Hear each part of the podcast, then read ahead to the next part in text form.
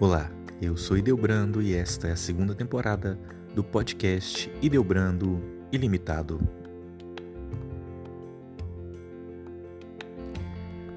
No dia 11 de outubro de 1962, Roncalli abria a cúpula ecumênica e proferia o célebre Discurso da Lua. Por isso, o Papa Francisco escolheu essa data para a festa litúrgica, ligando a memória do Papa Bom àquele evento profético que abriu a Igreja ao abraço com a modernidade.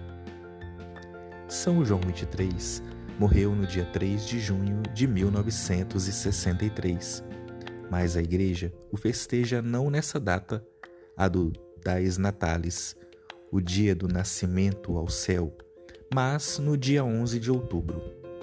Assim, quis o Papa Francisco, inscrevendo-o no rol dos santos do calendário romano, depois da canonização do dia 27 de abril de 2014. No dia 11 de outubro de 1962, o Papa Roncalli abria o Concílio Vaticano II, e na noite daquele dia, assomando-se à janela do seu escritório, proferiu as palavras que comoveram gerações inteiras de pessoas, não apenas de cristãos. Voltando para casa, vocês vão encontrar as crianças. Façam umas carícias nos seus filhos e digam: Esta é a carícia do Papa. Vocês vão encontrar algumas lágrimas para enxugar. Digam uma palavra boa. O Papa está conosco, especialmente na hora da tristeza e da amargura.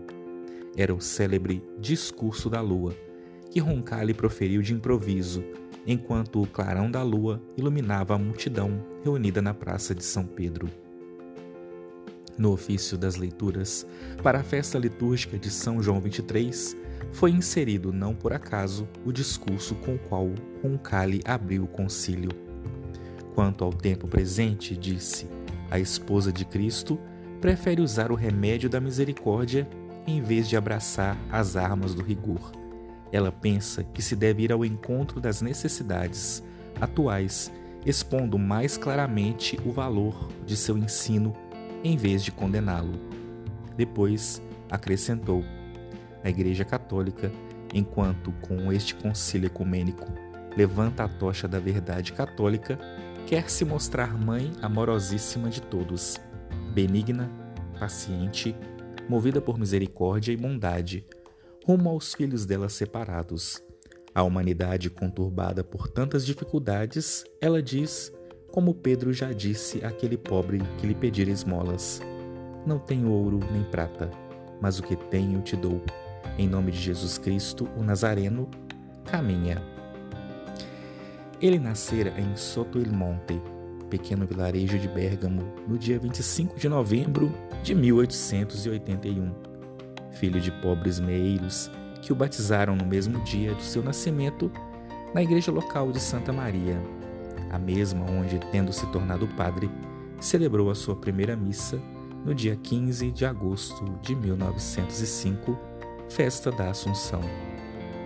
Angelino era muito inteligente e terminou as escolas rapidamente, tanto que no seminário era o mais jovem da sua classe. Aos 19 anos, tinha completado os cursos, mas, pela lei eclesiástica, não podia ser ordenado sacerdote antes dos 24 anos. Por isso, foi enviado para Roma para se formar na Gregoriana. Tendo se tornado padre, permaneceu por 15 anos em Bérgamo como secretário do bispo e professor no seminário. Com a eclosão da Primeira Guerra Mundial, foi chamado às armas como capelão militar. Em 1921, Roncalli estava em Roma e, posteriormente, foi enviado para a Bulgária e para a Turquia como visitador apostólico. Assim, iniciava a sua carreira diplomática. Nomeado núncio em Paris em 1944, tornou-se patriarca de Veneza em 1953. Uma existência bastante apartada, sem fatos surpreendentes, até a sua eleição ao sólio de Pedro. Ele tinha então 77 anos e já tinha feito o seu testamento. Pretendia ser sepultado em Veneza e tinha mandado construir o seu túmulo na cripta de São Marcos. Era natural que considerasse já iminente a sua licença do mundo. No ano anterior, em 1957, tinha escrito no seu diário: Ó oh Senhor, estamos de noite, ano 76 em curso. Grande dom do Pai Celeste da vida. Três quartos dos meus contemporâneos passaram para outra vida. Portanto, eu também devo me manter preparado para o grande momento. Mas os caminhos do Senhor muitas vezes são imprevisíveis.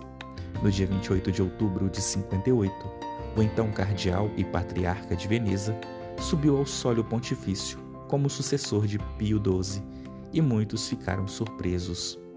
Um velho iria reger a igreja? Os jornais logo exageraram sobre o fato de vir de uma família de camponeses. O Papa Agricultor começaram a chamá-lo. Mas Roncalli tinha bem clara a sua missão a realizar. Vocabor Johannes, Vou me chamar João, afirmou assim que eleito. Era o primeiro ponto firme do seu pontificado, um nome que já era todo um programa e não se desmentiu.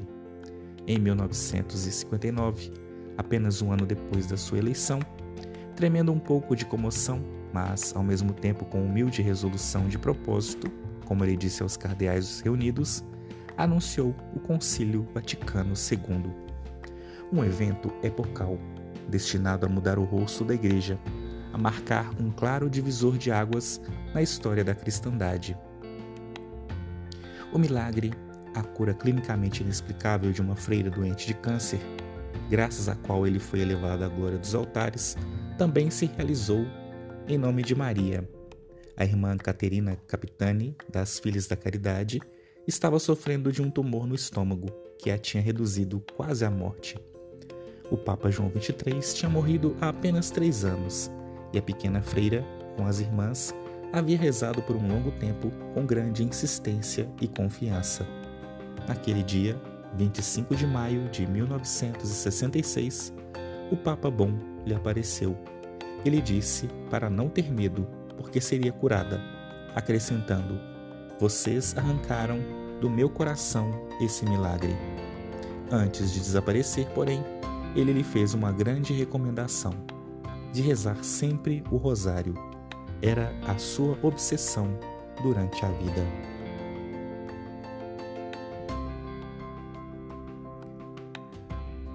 Se você gostou deste conteúdo, compartilhe com seus amigos e até o próximo episódio.